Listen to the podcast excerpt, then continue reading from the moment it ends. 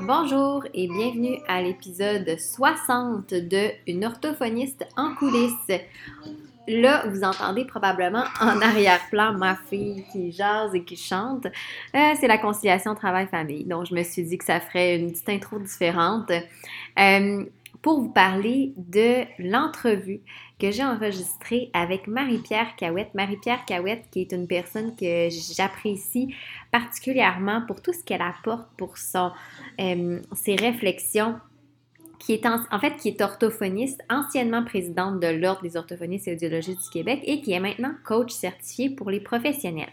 Et pourquoi j'ai voulu m'entretenir avec Marie-Pierre, c'est parce que euh, depuis un petit moment, je me suis donné comme mission de euh, un peu c'est tabou, un peu, j'allais dire détaboutiser, de normaliser euh, le fameux sentiment d'imposteur parce que ça arrive tellement souvent c'est arrivé en fait souvent dans les derniers mois que j'ai parlé avec des, collègues professionnels qui me disaient Ah, c'est le fun de voir tous tes beaux projets, euh, c'est motivant, tout ça.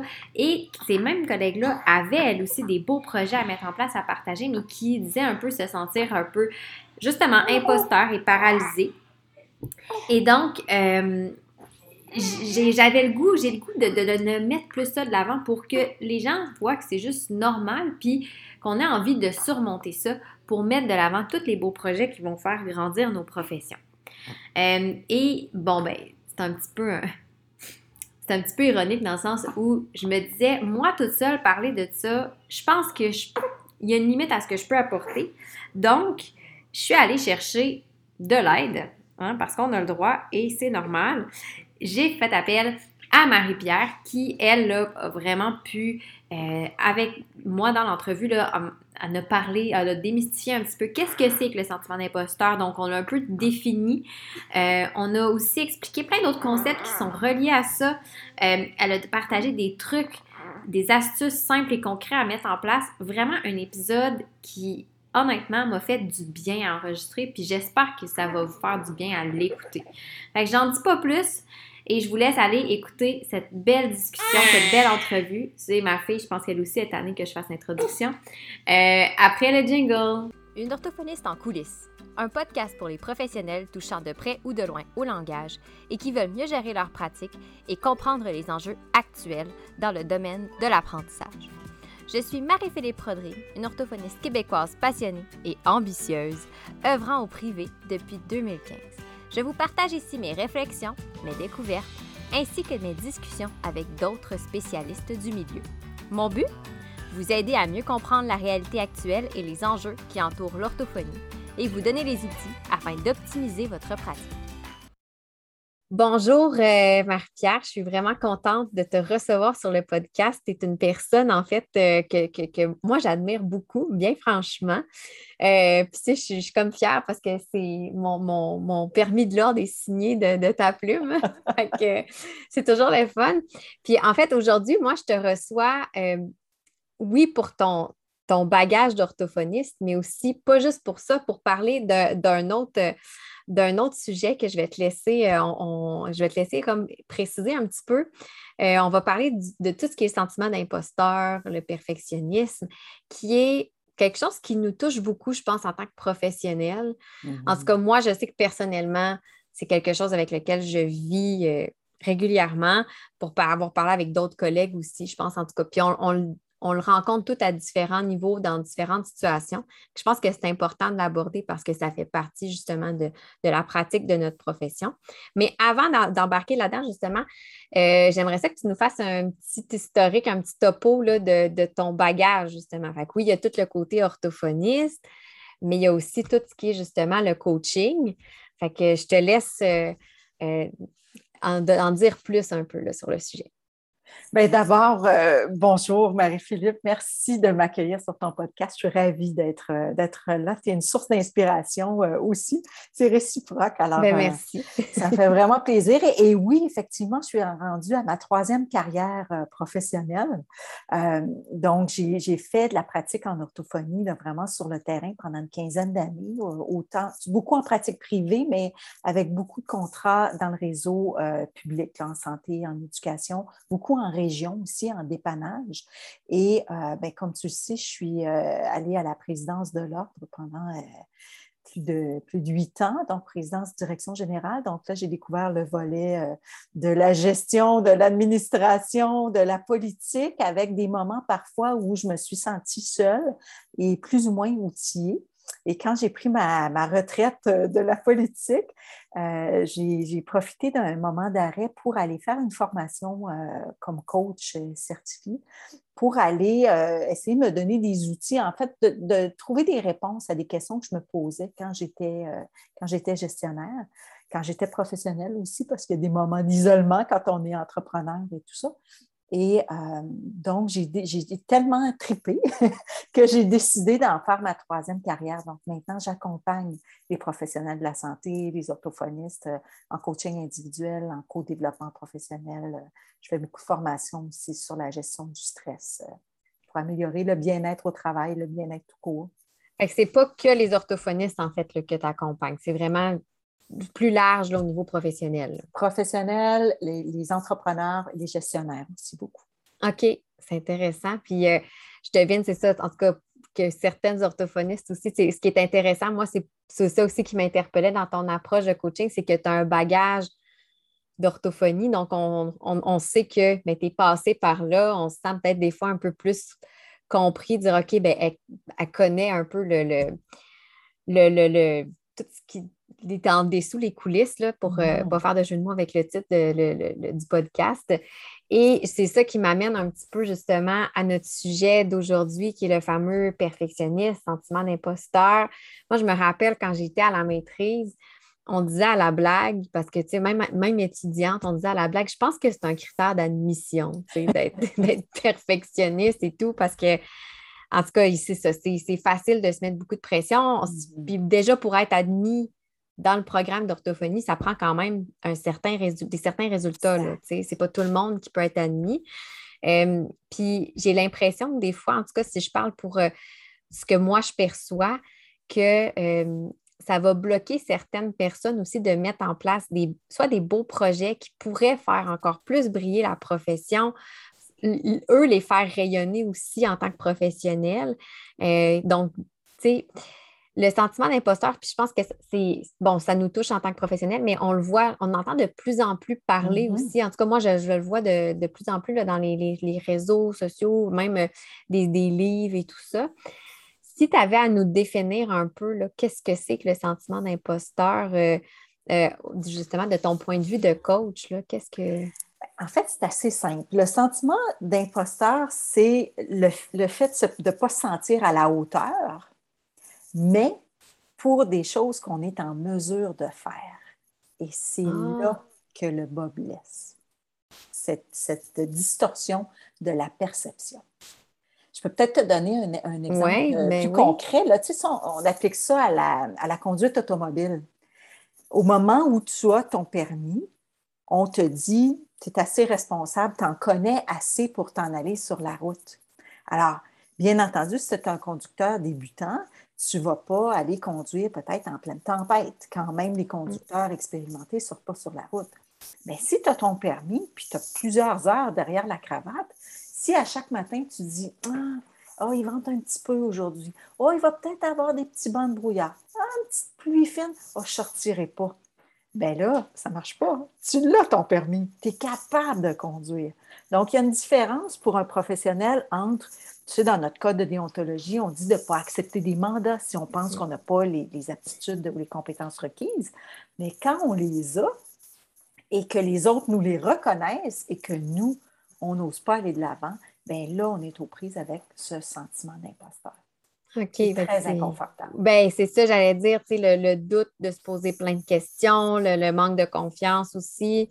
Euh, puis, je t'écoutais, puis quand tu donnes la, la définition, ça m'a fait penser, j'ai vu récemment passé justement sur Instagram, dans les réseaux sociaux, une coach justement qui disait que souvent, plus on est expert dans un domaine, plus on a tendance à avoir un peu ce sentiment-là parce qu'on réalise d'autant plus l'ampleur de tout ce qu'on ne maîtrise pas aussi, qu'on ne sait pas. C'est un peu comme un couteau à double tranchant.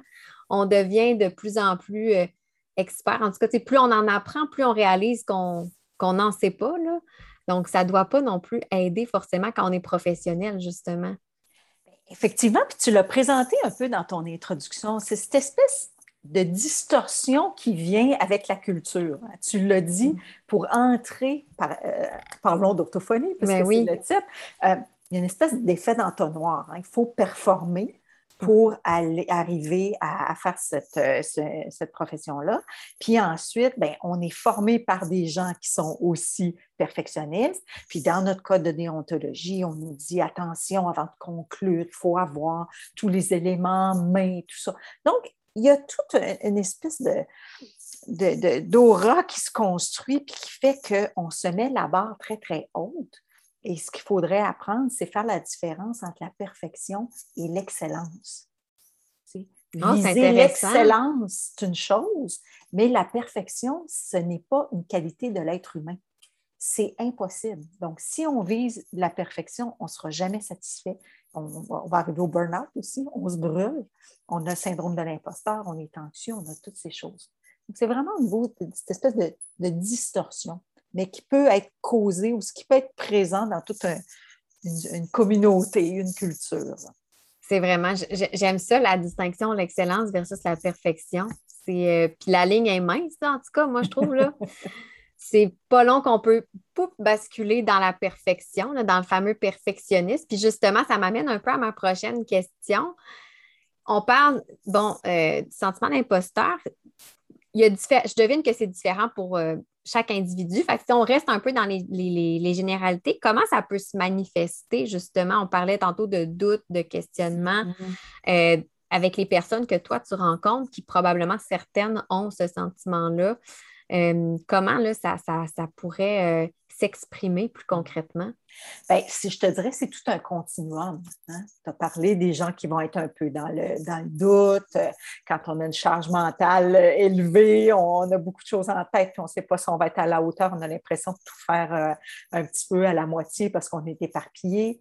un des comportements qu'on va voir apparaître, c'est la procrastination, repousse à plus tard. Et de la procrastination, ben, qu'est-ce qui va arriver? C'est que l'on se met un petit peu en retard, fait que notre stress augmente éventuellement la démotivation. Hein. On le sait, nos rapports de fin d'année scolaire, par mm-hmm. exemple, quand on en a trop. Puis là, tout à coup, le stress se transforme en anxiété parce qu'on y pense même la nuit. Puis là, il peut arriver plus du mal-être puis de la détresse, là, éventuellement. Donc, il y avait vraiment tout un, continuum. Mais euh, je te dirais que la procrastination, si tu, si tu veux qu'on prenne cet exemple-là, par exemple, euh, donc, euh, la, procrastination, souvent, euh, les gens au départ vont me dire, ben, c'est pas assez plate, tu sais, faire mm-hmm. un, rapport. Mais quand on creuse un peu, qu'est-ce qu'il y a en dessous de ça? C'est de la peur. La peur de ne pas être à la hauteur parce que nos exigences sont trop élevées. La peur du jugement de mes collègues. Ah, je vais envoyer mon rapport, puis tout à coup, qu'ils disent Mon Dieu, mais ce qu'elle a étudié, celle-là, puis elle ne fait pas sa formation continue, puis tout ça. Donc, la peur du jugement qui va faire en sorte qu'est-ce qui va m'arriver si je laisse passer, je laisse partir mon, mon, rapport? Alors, on repousse, on repousse, on repousse, puis à un moment donné, ben, là, on est embourbé. Puis là, on a peur, on a peur que l'ordre nous dise qu'on est trop en retard et qu'il faut qu'on fasse nos rapports. C'est vraiment ça. Cette espèce de, cercle vicieux là, qui s'installe. C'est vraiment, ouais, vrai, je, puis, je pense qu'on l'a tout vécu à différents degrés. Puis je devine aussi, tu sais, on parlait de manifestation, puis tu l'as quand même bien expliqué, il, peut y avoir une certaine escalade, puis dans certains cas, ça peut affecter aussi notre, euh, sur le plan fonctionnel, tu sais, dans le temps fonctionnement professionnel, tu sais, je euh, tu parlais de la peur. Bon, si on reprend les exemples de la, rédaction, parce que je sais que c'est quand même un enjeu pour plusieurs. Euh, bon, c'est moi, ça m'arrive. Des fois, quand je fais une conclusion, un, un, rapport que c'est un petit peu plus. Euh, c'est différent de, ce que je fais d'habitude ou, oui, je suis quand même dans mon champ de compétences, mais oups, il y a des petits éléments que, oh, OK, ça va me questionner un peu plus. C'est sûr que là, ça va peut-être un peu plus aller chercher le, l'aspect justement de ma conclusion est-tu correcte? Est-ce que, est que si quelqu'un lit va penser Ah ben là, pas considérer ça ou bon, mais ça, ça ne devrait pas être comme ça. Mais dans certains cas, je devine aussi que ça peut devenir, je ne sais pas si je peux dire le mot malsain, mais ou ça devient carrément paralysant. Euh, pour avoir déjà mm-hmm. parlé avec des collègues, pour eux, c'est, ça, en, ça est des fois des, pleurs, je fais des crises paniques à penser que je vais devoir faire ce rapport-là. Ou... Fait que ça peut aller loin quand même, ce, fameux sentiment-là. Là. Exact. Puis je te dirais que ça peut aller loin au plan personnel, mais ça peut avoir des répercussions aussi plus larges. Au niveau personnel, tu le décris bien parce qu'éventuellement, on a du stress. Hein. Le stress, mm-hmm. c'est quand je suis en train de faire mon rapport. J'ai les deux mains sur l'ordinateur, je suis en train de réfléchir, puis je me gratte la tête parce que la conclusion, je ne suis pas trop certaine. L'anxiété, c'est quand je ne suis pas en train de le faire. Au milieu de la nuit, quand je me réveille à 3 heures du matin, puis je suis pleine d'adrénaline puis de cortisol parce que je pense à ça, puis là, mon cœur bat vite, puis j'ai chaud, puis je suis plus capable de dormir. Là, on est rendu dans l'anxiété.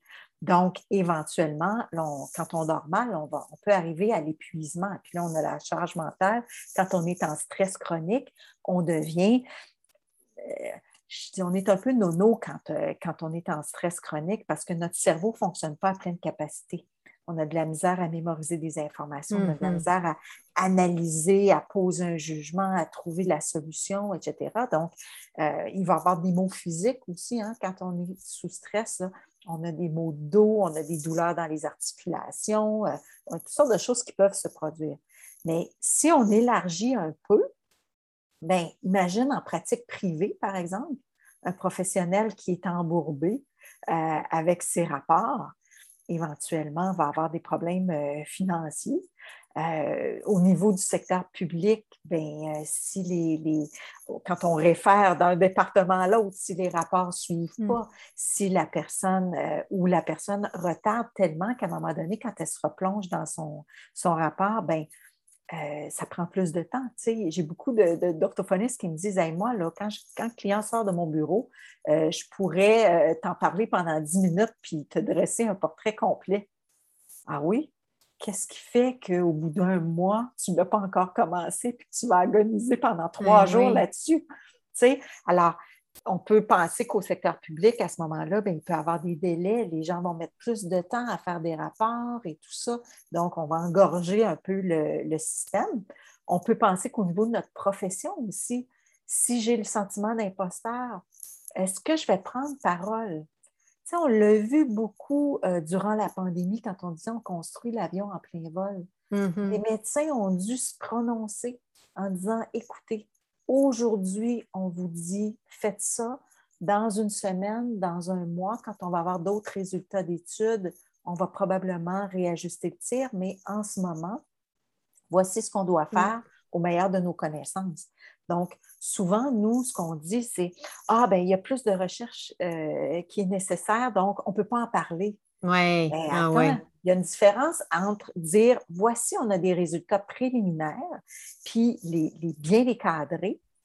Euh, pour ce qu'ils sont en se disant, ben, il y a d'autres recherches qui vont se poursuivre, peut-être éventuellement qu'on va arriver avec des nouveaux résultats que de ne pas prendre la parole. Puis à ce moment-là, ben, il y a d'autres professionnels, il y a d'autres personnes qui vont prendre la parole à notre place. Puis là, on se dit, aïe, aïe, aïe, euh, euh, on n'a pas notre place ou qu'est-ce que mm. l'ordre fait? Mais pendant la pandémie, les spécialistes, les médecins spécialistes qu'on a vus euh, partout interviewés, ce n'était pas l'ordre, ce n'était pas le collège des médecins qui les non, envoyait. C'était eux qui se prononçaient en disant, ben voici, je, vous, je, vous, dis au meilleur de mes connaissances.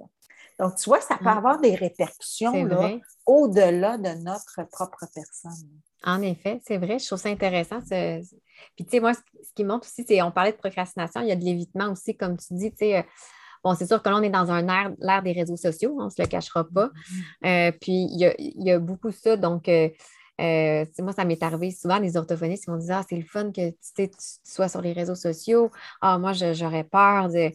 Puis c'est vrai que ça fait peur. Là. Euh, moi, c'est pas rare que quand je fais une publication, je me dis bon, OK, est-ce que là, ça pourrait être mal interprété? Est-ce que si, est-ce que ça? Surtout les réseaux sociaux, c'est facile de ne pas être bien interprété ou de. On parlait justement des, médecins dans les médias, c'est facile des fois que les propos du professionnel soient déformés, pas parce que, pas par mauvaise foi, mais des fois, le journaliste, ben, c'est pas son domaine. Que ça se peut qu'il ne l'a pas interprété de la bonne façon. Je pense qu'il y a effectivement, c'est des fois de l'évitement. Puis euh, moi, de, quand tu disais que ça touche un peu plus grand, mais moi, je trouve des fois que ça, ça, ça vient un petit peu euh, éteindre un peu la profession dans le sens où on se dit si on, on évite justement de, de soit de s'exposer, que ce soit en mettant de l'avant un projet quelconque en lien avec notre, notre, profession, que ce soit justement sur les réseaux sociaux ou d'aller dans les médias pour euh, discuter d'un d'un trouble quelconque ou quoi que ce soit, ben c'est quand même tous des éléments qui mettent aussi de l'avant la profession, qui la valorisent. Puis éventuellement, je me dis, ben là, on est en plus en ce moment dans les, fameuses euh, demandes pour l'équité salariale, pour tout ça. Ben, c'est sûr que plus les gens comprennent qu'est-ce que c'est. Là, je parle de l'orthophonie, mais ça, s'applique à toutes les professions. Euh, tu nous amènes un petit peu sur la responsabilité collective, c'est-à-dire comment on entretient notre culture dans notre, dans notre profession. Il y a une différence, comme je disais, entre une saine prudence, si on prend mm-hmm. encore l'analogie de la conduite automobile, avant de prendre la route, est-ce que j'ai vérifié si ma voiture est en état, si ça, versus ne pas prendre le volant, tu sais, euh, mm. jamais. Donc, euh, il y, a une différence entre modérer, mesurer ses propos et ne pas, euh, ne pas s'avancer, ne pas prendre des mandats parce que je ne sais pas faire ça, je ne sais pas comment me prendre et tout ça. Donc, on est dans un monde tellement en changement, hein, on appelle ça le monde VICA, volatile, imprévu, complexe, ambigu. Donc, tu sais, quand tu disais tantôt, des fois j'ai une conclusion, je ne sais pas trop, ben oui, c'est ça la vraie vie. C'est que les, les, cas ne sont pas tous pareils, tu sais, puis il faut, faut, inventer des choses, il euh, faut tracer notre chemin là-dedans. Fait qu'il faut, faut oser, il faut foncer. c'est vrai que les fameuses conclusions, là, puis tu sais, des fois, là, je me dis, OK, go, je me mouille, là, tu sais, puis c'est je pense que des fois, ce qui arrive, c'est qu'on on, a l'impression aussi que c'est comme un point de non-retour j'ai conclu à un TDL euh, ou j'ai conclu à peu importe, là, ça veut dire que c'est, mais c'est sur une base d'une photo dans le temps. Puis, quelqu'un pourrait dire, bon, ben, c'est un trouble, c'est toute la vie, mais tu sais, ça peut arriver des fois. Moi, j'en ai déjà vu des cas que, le, bon, en, bas âge, ils avaient conclu un TSA, par exemple, puis finalement, oui, il y a eu une réévaluation quelques années plus tard, puis ça a été écarté. Tu sais, c'est des fois, il y a ça aussi, là, ça que, on reste tout le temps avec des hypothèses, puis de plus en plus aussi, même on voit dans les, instances gouvernementales, ben, même moi, je le vois, mettons, si, euh, mettons, au cégep, euh, on va me dire, ben, si tu as mis juste une hypothèse, nous, on ne fait rien avec ça. C'est sûr qu'on ne fera pas, un peu comme tu dis, on ne fera pas, je vais mettre des étiquettes à tout le monde pour. Euh, c'est pas ça, c'est pas ça que je dis, sauf que des fois, ça peut aussi avoir l'effet inverse de dire, bon, si tu, vraiment une hypothèse, je peux, peut-être que je peux vraiment dire hum, non, non, non, c'est. Mais c'est pas noir ou blanc. C'est ça, exact. C'est d'accepter de vivre. Et je pense que la pandémie, elle a eu ça de bon dans le système de la santé. C'est de, dire, bien, à un moment donné, il faut avancer. C'est ce que je vois souvent aussi chez les professionnels qui deviennent gestionnaires.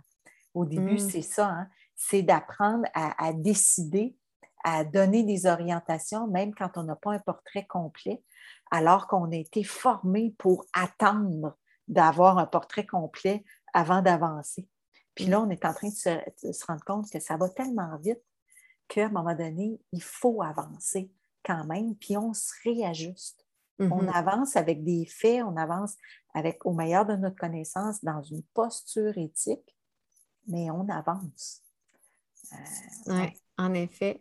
Je m'en rappelle, j'avais, à un moment donné, j'avais dit à quelqu'un, on t'entend parler de pas être, peur de ne pas être à la hauteur, tout ça. Puis à un moment donné, j'avais dit, mais, ah, mais c'est pas assez, tu sais, j'ai besoin de plus, d'en savoir plus. Puis euh, la personne m'avait dit, mais OK, puis quand est-ce que ça va être assez, tu sais? C'est quoi qui te manque pour que ce soit assez? Puis je me dis, ah, je ne sais pas.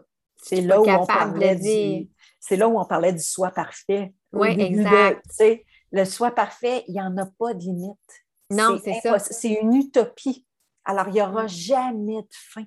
C'est pour ça que je recadrais en disant, bien, si on vise l'excellence, c'est quoi les bonnes pratiques? Puis en psychologie, ils ont ce concept-là. Il y a eu des études qui ont été faites il y a quelques décennies sur le, good enough mother, hein, la mère juste assez ben bonne. oui. Puis ça s'étend maintenant, tu sais, le professionnel juste assez bon, tu sais, qui fait un travail très correct, qui vise l'excellence, mais qui, est humain, puis qui avance, puis qui corrige aux besoins. Je ne suis pas en train, de dire de tourner les coins ronds. Là, non, non, non, c'est ça, exact. C'est ça, ça c'est quand même un, certain professionnalisme aussi en arrière de ça. Euh, mais je devine aussi, on n'a pas parlé beaucoup, mais il doit y avoir aussi la fameuse peur, ben, en lien avec le perfectionnisme, la peur des erreurs, peur de se tromper. Euh, on parlait de la peur du jugement aussi. Je devine que ça, c'est tous des éléments qui gravitent autour. Hein. C'est ça, du fameux sentiment d'imposteur. On parlait de, procrastination tantôt. Des fois, il doit y avoir de l'évitement aussi euh, en lien avec ces fameuses peurs-là. Exact. La peur. La peur. C'est beaucoup ce qu'on va, on va en discuter en coaching, en se disant ben, c'est quoi le pire qui peut arriver? Mm-hmm. Puis souvent, euh, les gens se mettent à rire en disant ben, dans le fond, pas grand-chose.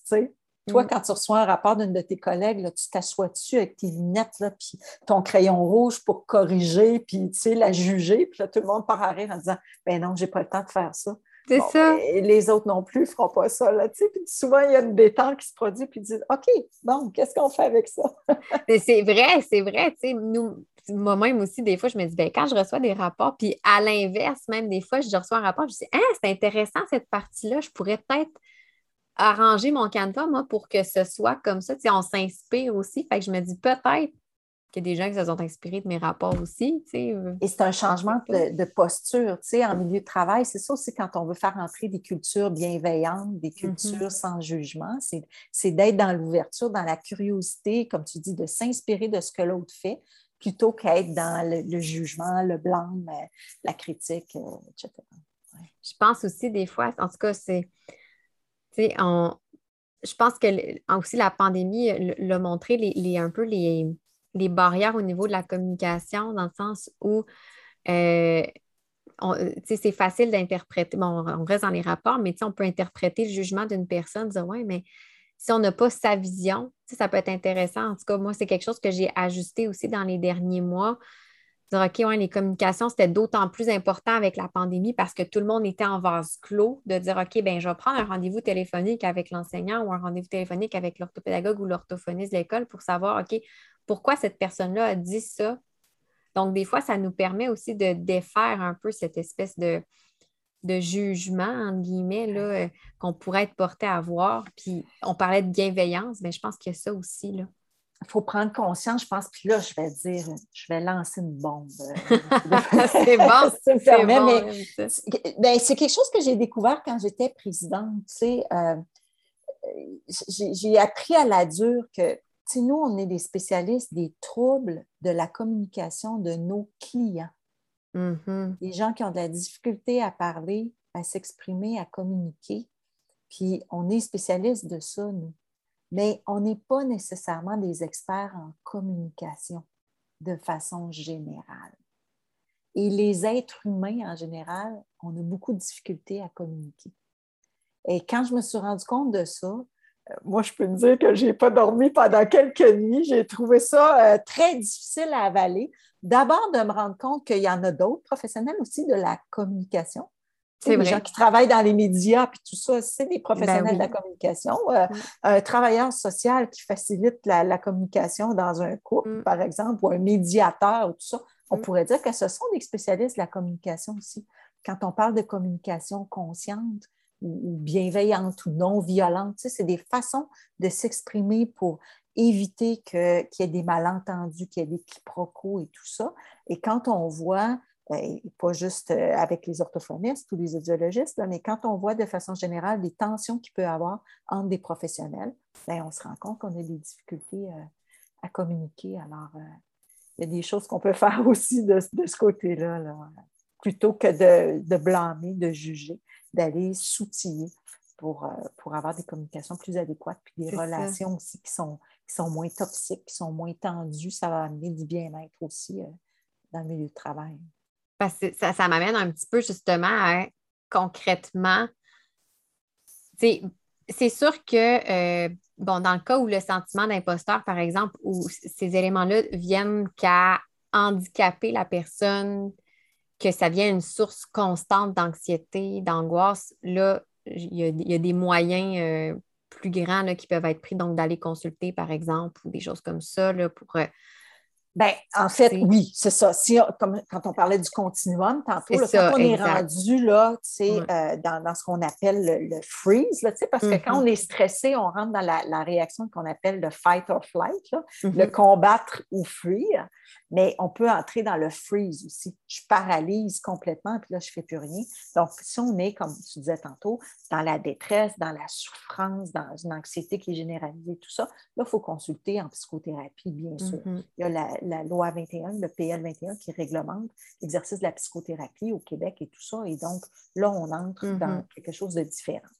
Mais de façon plus générale, ce syndrome d'imposteur dont on peut être atteint tout le monde oui, c'est ça, exact. niveaux. Mm. La, première piste, en fait, elle est à la fois simple et complexe. C'est-à-dire qu'elle est simple parce qu'il suffit de réévaluer notre, perception. Tu sais, tantôt, je te disais, c'est un peu une distorsion entre comment les autres me perçoivent puis comment moi je me perçois. Donc, on peut changer cette perception-là. Ça, c'est la beauté de la chose. Mais pour certaines personnes, ça va être très difficile à faire. Ça va venir ébranler des, colonnes du temple, quelque chose de plus profond. Puis à ce moment-là, ben effectivement, ce n'est pas juste euh, tout seul qu'on va y arriver, puis c'est peut-être avec une aide plus spécialisée, comme par exemple en psychothérapie. Mais pour, je te dirais, la majorité des gens, on peut y aller avec des approches comme, par exemple, on pourrait y aller avec une approche de groupe, comme par exemple le co-développement professionnel. OK, ça justement, je voulais que tu nous en parles un petit peu du fameux co-développement. Oui. Donc, euh, écoute, c'est une approche euh, qui est maintenant reconnue comme une approche d'apprentissage pour les adultes. Donc, euh, dans notre règlement de formation continue obligatoire, le co-développement professionnel est reconnu comme une activité de formation continue. Et c'est un groupe, dans le fond, qui va se former et qui va échanger plus, je te dirais, au niveau du savoir-être.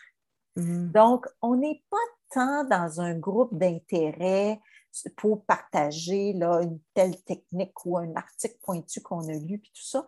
On va plutôt parler de situations de la vie tous les jours qu'on va rencontrer avec nos clients, avec nos collègues, euh, des, situations où les communications sont, sont compliquées, où les relations peut-être sont compliquées et tout ça. Puis on va décortiquer ça ensemble puis trouver des pistes euh, de solutions. Parce que ce côté de savoir-être là, qui est très important, plus qu'on s'en va vers l'intelligence artificielle, par le numérique et tout ça, plus ces qualités-là de l'être humain sont absolument essentielles, mais ce n'est pas nécessairement des choses qu'on a apprises à l'école. Et le groupe de co-développement, c'est un endroit où on va beaucoup travailler notre, posture, nos habiletés d'écoute aussi.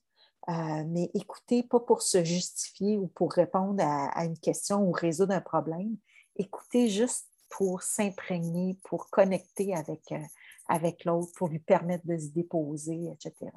Donc, euh, il y a des choses qu'on peut faire vraiment dans une approche comme le co-développement euh, professionnel et, je, fais des ateliers découvertes euh, d'ailleurs cet, automne et cet hiver pour ceux qui sont intéressés là, à venir l'essayer une fois pour voir ce que c'est, si ça peut convenir, etc. Et sinon aussi, il y a le coaching individuel mm-hmm. où on va aller travailler des fois un petit peu plus en profondeur. Donc, on va aller travailler euh, notamment cette espèce de soi parfaite, hein, d'aller voir un petit peu, ça nous a servi à, atteindre certains euh, résultats positifs, notamment à être admis à l'université puis décrocher notre, euh, notre maîtrise. Donc, il ne faut pas jeter le bébé avec l'eau du bain.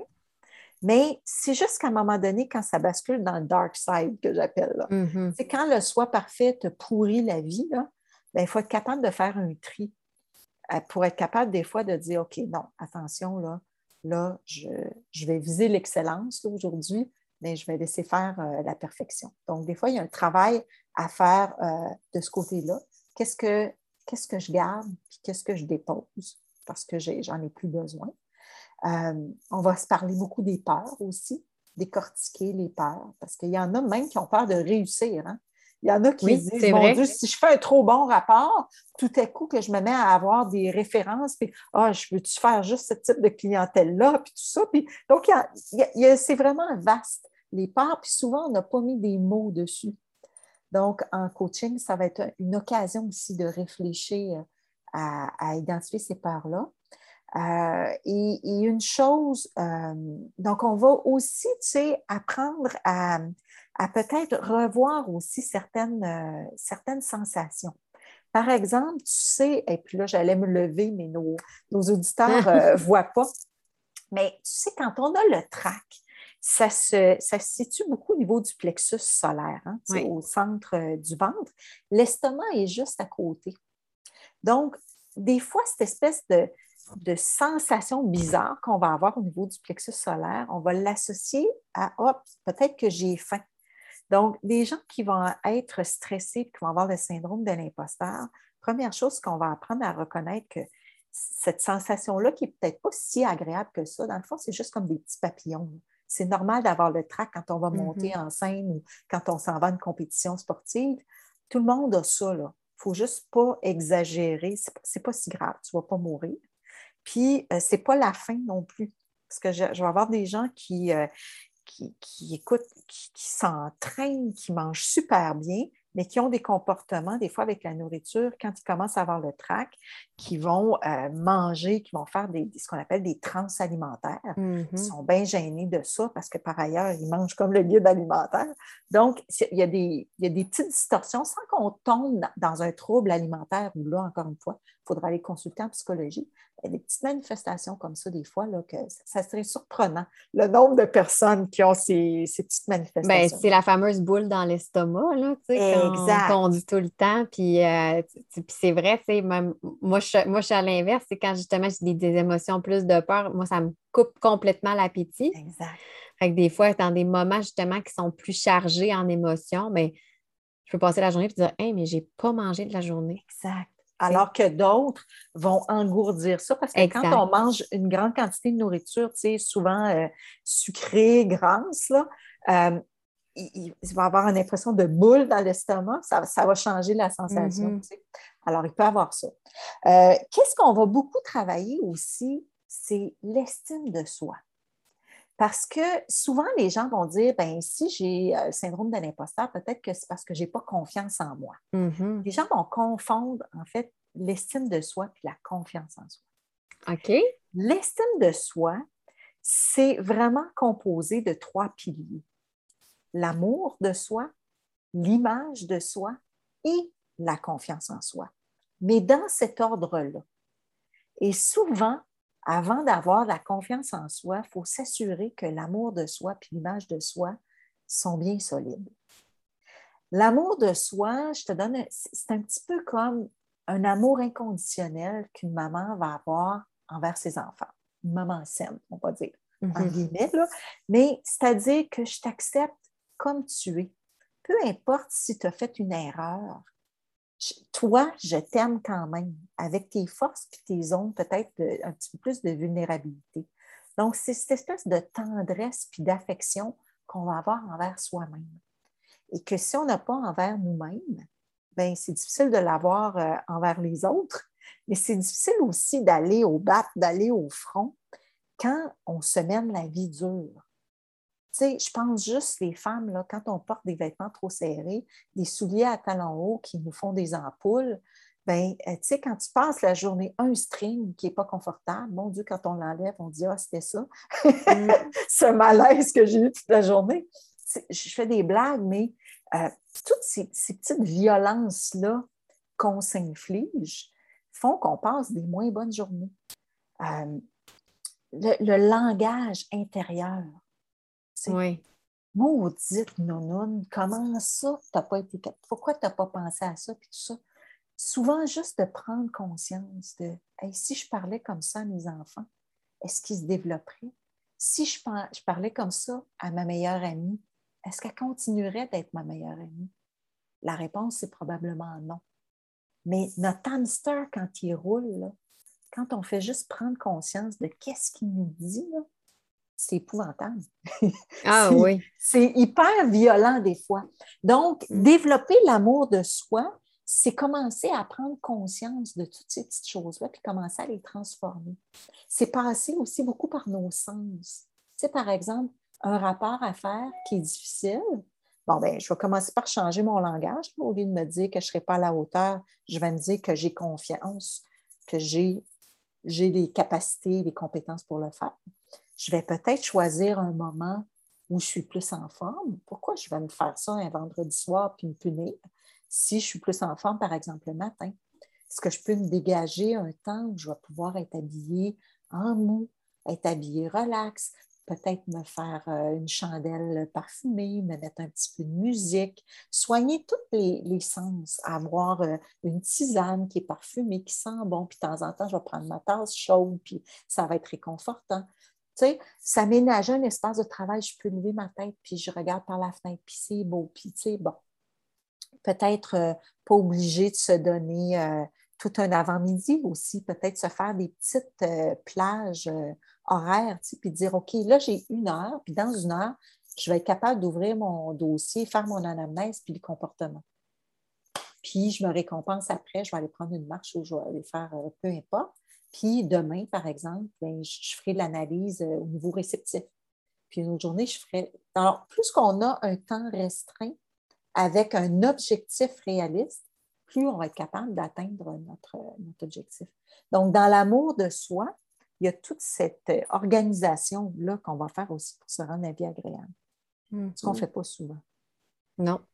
Alors que l'image de soi, euh, là aussi, tu sais, quand on parlait de distorsion, tu sais, c'est les autres me perçoivent comme compétente, mais pas moi. Alors, comment on fait pour travailler ça? Euh, une chose que j'aime beaucoup faire, c'est que d'abord, on va commencer par réfléchir à 50 réussites qu'on a fait. Et je te vois écarquiller 50, c'est 50! on peut y aller. On peut y aller par tranche de 5 ans. Tu sais, moi, j'ai souvent, là, en 0,50, tu as appris à contrôler tes sphincters, à tenir ta cuillère toute seule, à parler, à marcher, euh, à te séparer de tes parents pour aller à la garderie. Donc, il y en a des choses que tu as faites. Mm-hmm. OK, 5 à, 5 à 10, qu'est-ce que tu as fait? 10 à 15, etc. Et pour chacune des réussites, mettre de l'avant les deux forces, les deux compétences, les deux qualités que tu as dû utiliser pour arriver à ça. Alors, en mettant des réussites qu'on a eues au plan personnel, au plan professionnel, scolaire, sportif, euh, peu importe, on va s'apercevoir quand on en fait 50 et qu'on met deux forces à chaque fois qu'il y a des constantes. D'un coup, on va se dire qu'on a peut-être deux, trois, quatre, cinq forces que c'est vrai. C'est vrai. Donc, moi, je suis comme ça. Puis quand on commence à être un petit peu plus au clair avec ça, on pourrait demander à une quinzaine de personnes de notre entourage, des gens à qui on a confiance, qu'on sait qu'ils nous aiment, dans notre famille, nos amis, conjoints, conjointes, euh, peut-être des collègues de travail qu'on apprécie beaucoup, on leur demande les cinq mots qui leur viennent en tête, les cinq mots bien sûr de qualité, d'énergie, de compétence, etc., qui leur viennent en tête quand ils pensent à nous les cinq premiers mots. Et là, si on a un échantillon de 15 personnes qui nous donnent cinq mots, encore là, on va voir des tendances. Puis on va se dire, donc, si tout le monde me reconnaît que je suis donc euh, souriante ou que je suis donc, euh, peu importe, bien, peut-être que c'est vrai. Puis là, on va aller regarder dans nos 50 réussites les forces qu'on avait mises de l'avant. Tout à coup, on va se dire, oui, bien, finalement, peut-être vrai que, je suis comme ça. Puis voici les piliers sur lesquels je peux m'appuyer quand on me confie un mandat puis qu'on m'approche. Alors, ça, c'est une façon qu'on va essayer de, rétablir une saine image de soi. Puis là-dessus va venir se reposer la confiance en soi. Puis j'avais essayé, moi, l'exercice, justement, tu m'en avais déjà parlé, de demander aux, gens. Puis euh, j'ai trouvé ça que c'était un bon défi quand même. Mmh. Parce que euh, on est tout le temps un peu dans l'humilité, de Ah non, non, c'est. la fausse modestie. C'est ça, de la fausse modestie, disons ça comme ça.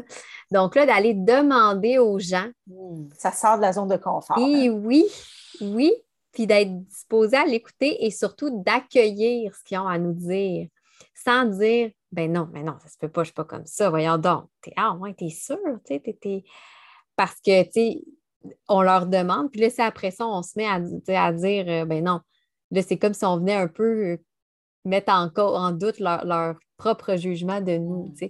Fait effectivement, c'est, en tout cas, c'était une belle sortie de zone de confort. Moi, quand j'ai fait l'exercice, là, j'ai, Ouf, c'était pas ça fait du bien. C'est vraiment super le fun de le faire, mais de se lancer. Là. Euh, les trois, quatre premières personnes, là, ça vient de chercher. Hein? La sortie de zone de confort. C'est ça, hein, chez un adulte, c'est en sortant un petit peu de sa zone de confort qu'on élargit justement cette zone de mm. confort-là. C'est là que c'est le fun d'être accompagné d'un coach. Parce que le coach, ce n'est pas quelqu'un qui va te dire quoi faire, mais qui va, qui va préparer le terrain avec toi et tout ça, qui va s'assurer que la bouchée est juste assez grosse, encore une mm-hmm. fois. C'est une sortie de zone de confort, mais pas trop. Puis après ça, on réévalue ça ensemble, puis on regarde c'est quoi les conditions qu'on a besoin de mettre en place. Puis euh, là-dessus, comme je te dis, on va, Puis c'est ça, c'est de recevoir parce qu'il y a des gens qui me disent Hey, mais là, là, si ça me confirme que j'ai ces qualités-là, hey, là, là, la barre va être haute, il va falloir que, tu sais, je ah que je sois à la hauteur de ce standard-là. Fait que, tu sais, il y a tout ça aussi. C'est pour ça que des fois, c'est le fun d'être euh, accompagné. Parce que la confiance aussi, tu sais, la confiance, elle, on peut la travailler avec des modèles. C'est toujours cool de se donner des modèles, mais tant qu'on n'a pas consolidé l'amour de soi puis l'image de soi, si on va chercher des modèles, ce qui risque d'arriver, c'est qu'on va se décourager en se disant Ah oui, mm. mais lui, elle, écoute, est tellement haute, moi, je ne serai jamais capable. Et à ce moment-là, pour quelqu'un qui a à la base un syndrome d'imposteur, de lui suggérer de se donner des modèles, ça va le paralyser encore plus que de le faire avancer. Mais quand on a fait un travail sur l'amour de soi puis l'image de soi, là, on va se chercher des modèles. Puis là, encore une fois, on commence à, sortir de notre zone de confort. Moi, je dis toujours fake it till you make it. N'es pas encore euh, Michelle Obama ou peu importe le modèle qu'on va sortir, mais comment réagirait cette personne-là qui est ton modèle ou cet orthophoniste ou cet audiologiste qui est ton, qui est ton modèle? c'est ça, retrouver dans ta situation, comment elle, réagirait, c'est quoi les petits gestes que tu pourrais poser qui te, qui te rapprochent de ça?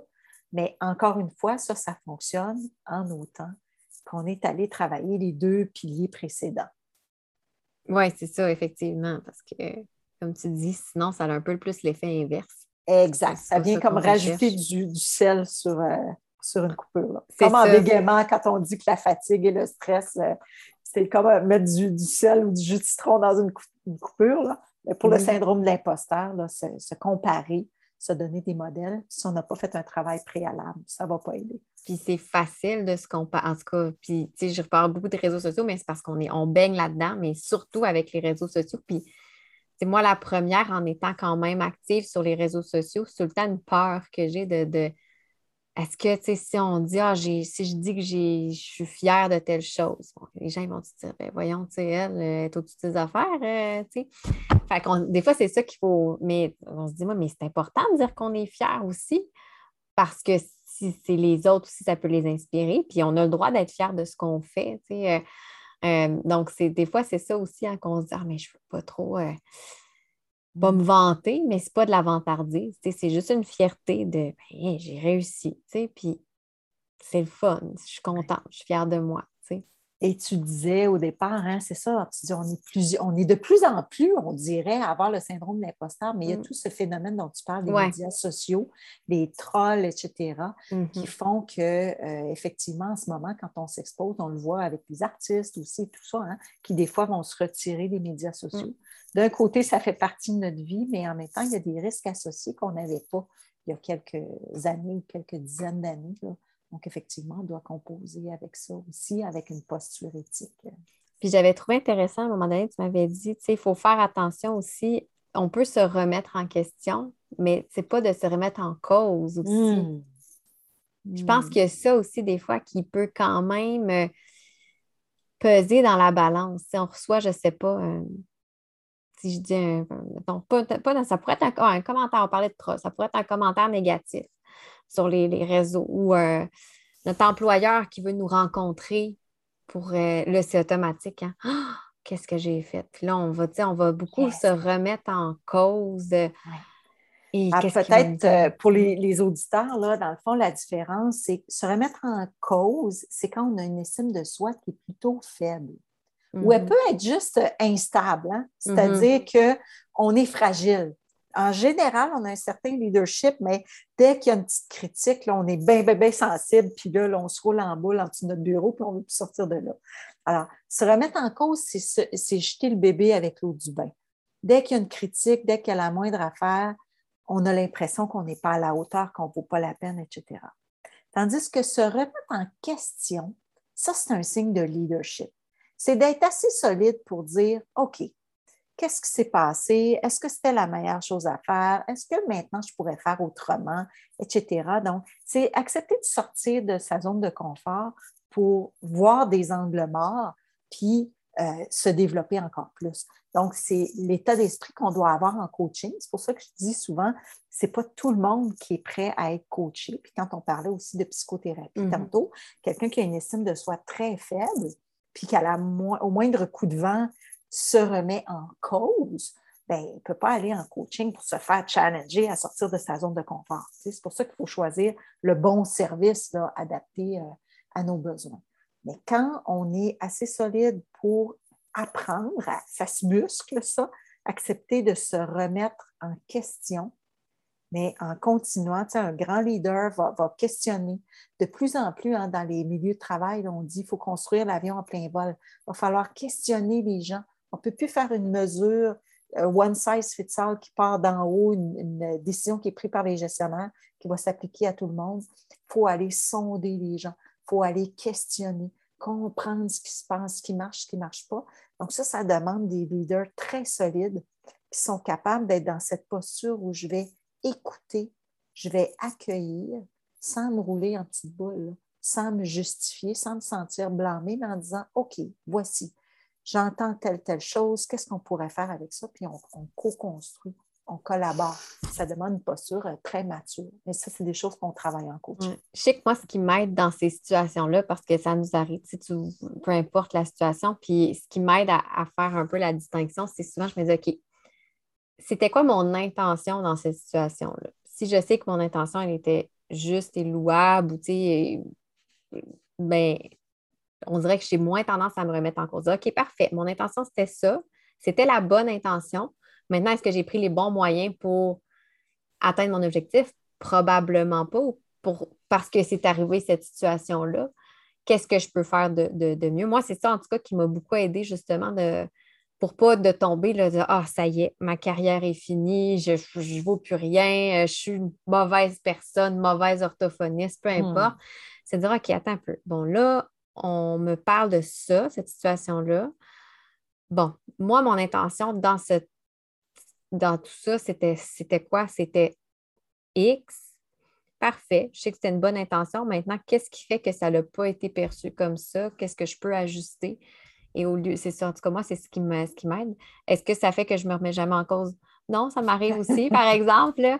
Mais euh, c'est ça, parce que de se remettre en question, je trouve qu'on est beaucoup plus proactif, puis on se laisse moins euh, atteindre, en fait, démolir. Moi, c'était comme moins démolir, moins écraser. Ah, ben, c'est qu'on peut, on peut se développer puis mm-hmm. contribuer davantage quand on se mm. remet en question, on se réajuste. Mais c'est ça, on continue d'avancer. Un bon exercice, moi, que, j'aime donner aux gens, c'est tu, prends un cahier, euh, j'aime beaucoup quand on fait des exercices écrire à la main, hein, parce que ça stimule plus de zones euh, du mm. cerveau. Donc, euh, sur la page de gauche, il t'est arrivé un événement dans la journée, tu te sens pas super bien, tu as une impression là, que peut-être tu aurais pu faire autrement, tu t'en veux, mais en même temps, tu as envie d'en vouloir à l'autre et tout ça. Une situation pas confortable. Donc, en haut de la page, on écrit un titre qu'on pourrait donner à ça. Si on avait un système nouvelle dans un journal, on, fait un petit peu un zoom out, puis on, la résume en une phrase, la situation. Puis ensuite, on se dit, qu'est-ce que j'ai appris aujourd'hui avec cette situation-là? Qu'est-ce que j'ai découvert? Puis ensuite, maintenant que je sais ça, qu'est-ce que je ferais pour plus que ça arrive?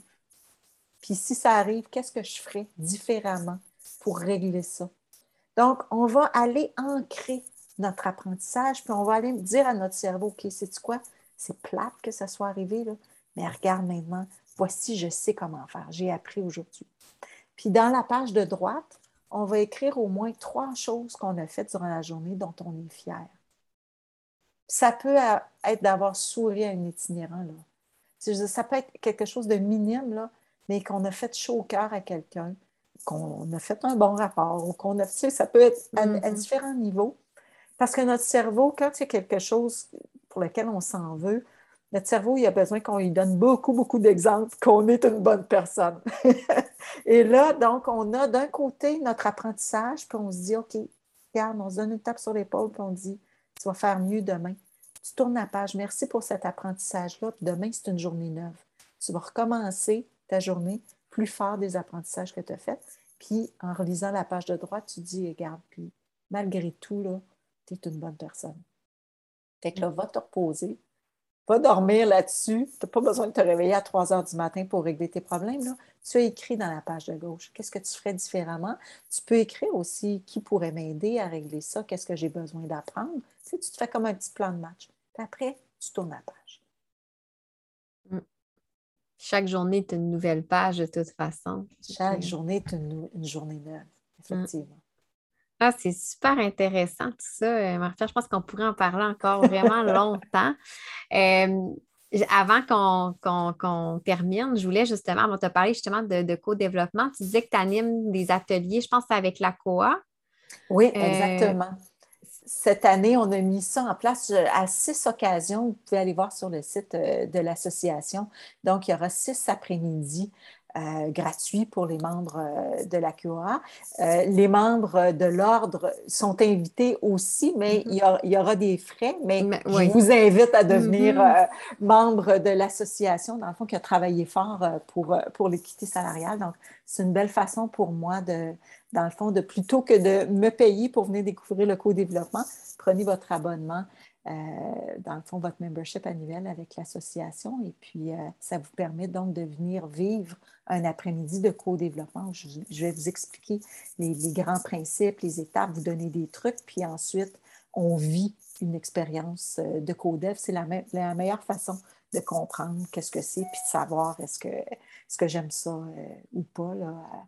Donc, et les gens qui ne sont pas membres peuvent aussi m'approcher pour qu'on l'organise oui, c'est ça, j'allais demander. C'est ça, quelqu'un qui, voudrait, euh, je ne sais pas, dans son organisation, avec l'équipe de travail, euh, faire ça.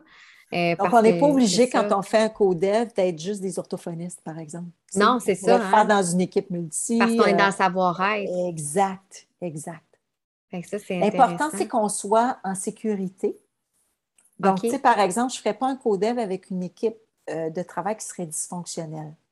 Parce que si on veut être pleinement authentique, si on veut se laisser la place des fois que l'émotion monte, qu'on brainstorm, puis qu'on n'est pas certain, puis qu'on hésite, il faut que la, confidentialité, premièrement, soit totale, qu'on soit certain qu'il n'y a rien qu'on puisse dire qui peut être mm-hmm. utilisé d'une autre façon et qu'on se sente en sécurité euh, psychologique. Donc, il faut choisir les membres euh, de, notre, euh, de notre groupe, bien sûr puis qu'on ait comme un intérêt, euh, une grande thématique commune, de façon à ce que même si chacun de notre tour, on apporte un sujet de conversation, le sujet qu'on va apporter va intéresser tout le monde parce qu'on s'est réunis autour de certaines euh, thématiques.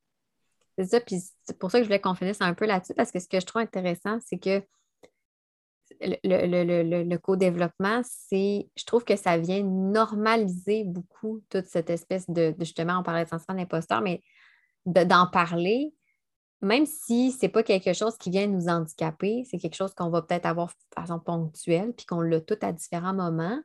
Euh, je trouve que c'est ça, ces, initiatives-là de co-développement permettent de normaliser, que ça fait partie de notre quotidien. Maintenant, il y en a d'autres qui le vivent, puis eux, ils le vivent de cette façon-là, puis comment ils, ils gèrent tout ça? Ça peut être euh, effectivement. Ben, un des gros avantages, parce que le co-développement professionnel euh, est, étudié, les bénéfices sont étudiés là, euh, par, un groupe qui s'appelle notamment Codev Action, qui, est un groupe de recherche qui est subventionné, qui va peut-être faire un, projet éventuellement avec les orthophonistes en co-développement. Je, je, vous dis ça, mais il y a oh! quelque chose qui se, qui se trame.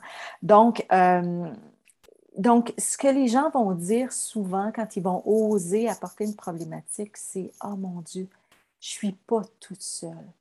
D'une part, parce que juste le fait d'être au sein d'un groupe, puis d'avoir partagé des pistes de solutions et tout ça, mais surtout de s'être rendu compte que, my God, les autres aussi n'osaient pas le dire. Puis quand une personne ose apporter un sujet, le mois suivant, l'autre personne apporte quelque chose, puis tout le monde dit Oh mon Dieu, moi aussi, moi aussi. Puis on s'aperçoit que c'est ça, on est des êtres humains avec des zones de vulnérabilité. Puis quand on en parle, ben on, est capable de, voir des angles morts, de découvrir des zones qu'on n'avait pas vues, puis découvrir des pistes de solutions. Puis c'est là qu'on apprend à se développer. Et, et ce qu'on sait, ce qui est formidable, c'est que quelqu'un qui participe à un groupe de co-développement, son organisation a bénéficié aussi. Parce que la personne, sa posture va changer, son leadership va s'accroître, ses, capacités d'écoute, de, communication bienveillante vont se développer.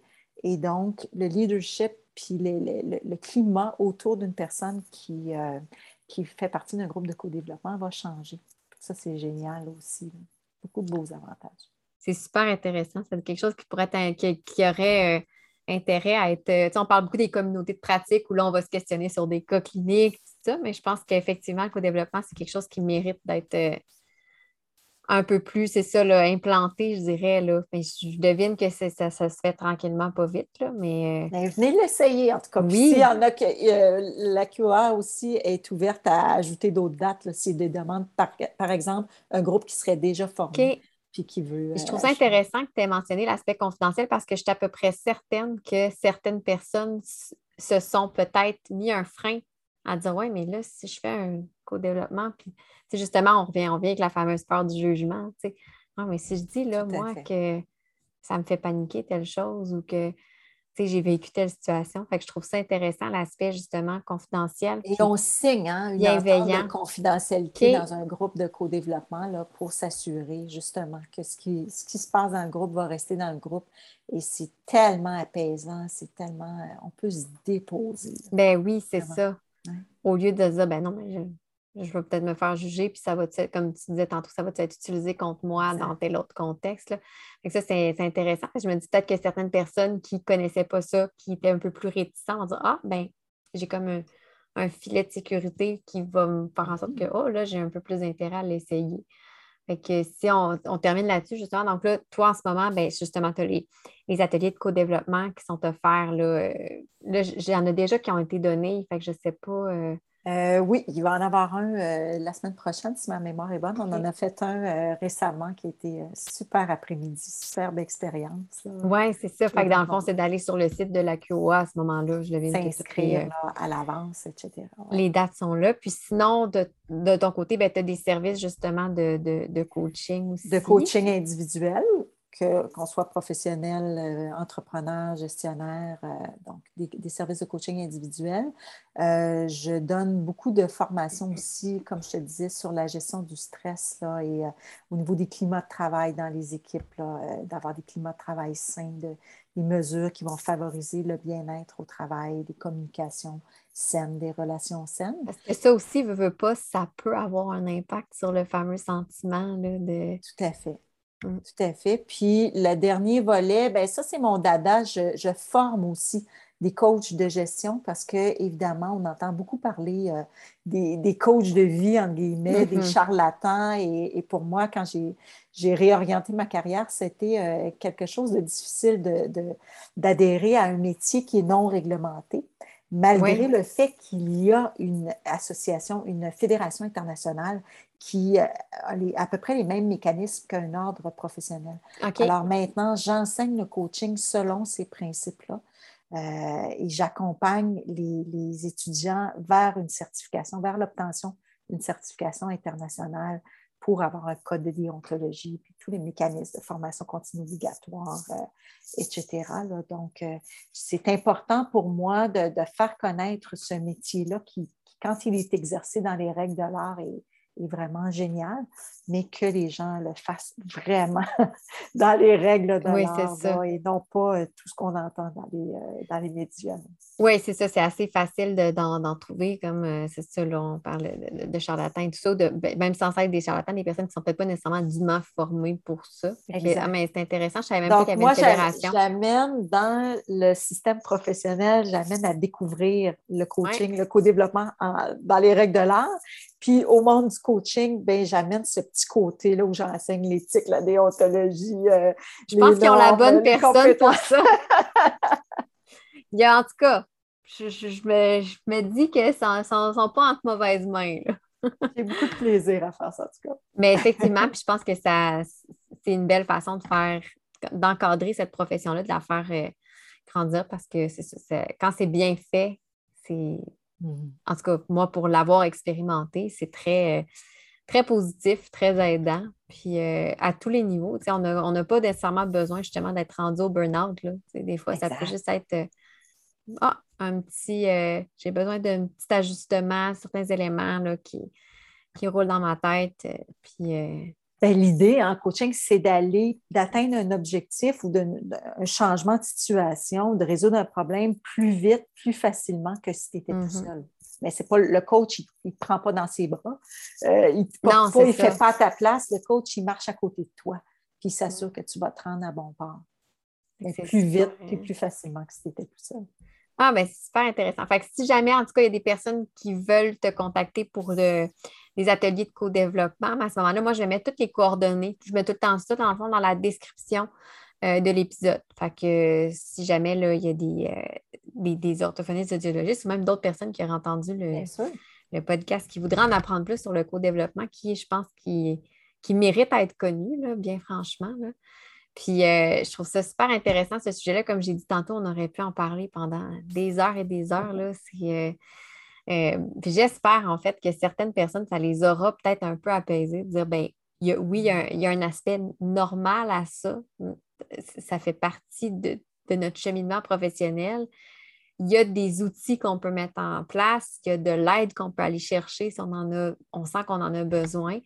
Puis de, mieux le comprendre, en fait, je pense que c'est la mmh. première étape. Ben, je, te dirais, c'est un peu ça la, mission que je me suis donnée. J'ai tellement cherché, tellement lu, tellement investi dans des rencontres et des formations que je me dis maintenant, si je peux euh, redonner aux gens euh, plus rapidement les, informations puis les pistes que le temps que moi j'y ai investi, ben, euh, ça me fait vraiment plaisir. Ben, en tout cas, moi, je trouve que c'est très apprécié. Ça a une belle valeur. Puis pour des professionnels, en tout cas, là, je, ben, parle de professionnels, mais je pense qu'on pourrait dire des, les êtres humains en général. C'est super précieux, tout ça. Et que je te dis un gros merci, Marie-Pierre, d'avoir pris le temps de décortiquer tout ça euh, avec nous. Puis, euh, en tout cas, comme je dis, j'espère que ça leur a peut-être euh, inspiré certaines personnes, fait réfléchir, ou peut-être rassurer même dans certains cas. Mm-hmm. Mm. Mm. Merci de ton invitation. Ça a été un plaisir de passer ce, moment à ta compagnie. Si vous avez apprécié cet épisode, je vous invite à vous abonner à mon podcast pour ne rien manquer et être avisé lorsque de nouveaux épisodes seront publiés. Je vous invite également à me laisser un commentaire ou même une cote de 5 étoiles peut-être pour me permettre de réaliser ma mission qui est de démocratiser l'orthophonie et tout ce qui entoure les besoins particuliers. En laissant un commentaire ou une note, vous permettez à mon podcast d'être plus visible pour qu'un plus grand nombre de personnes puissent en profiter. Pour en apprendre plus sur les coulisses de l'orthophonie et sur mes projets, vous pouvez me suivre sur mes réseaux sociaux mentionnés dans la description de l'épisode. Pour mes services de mentorat ainsi que les outils disponibles sur ma boutique en ligne, rendez-vous au www.mariephilippeorthophoniste.ca.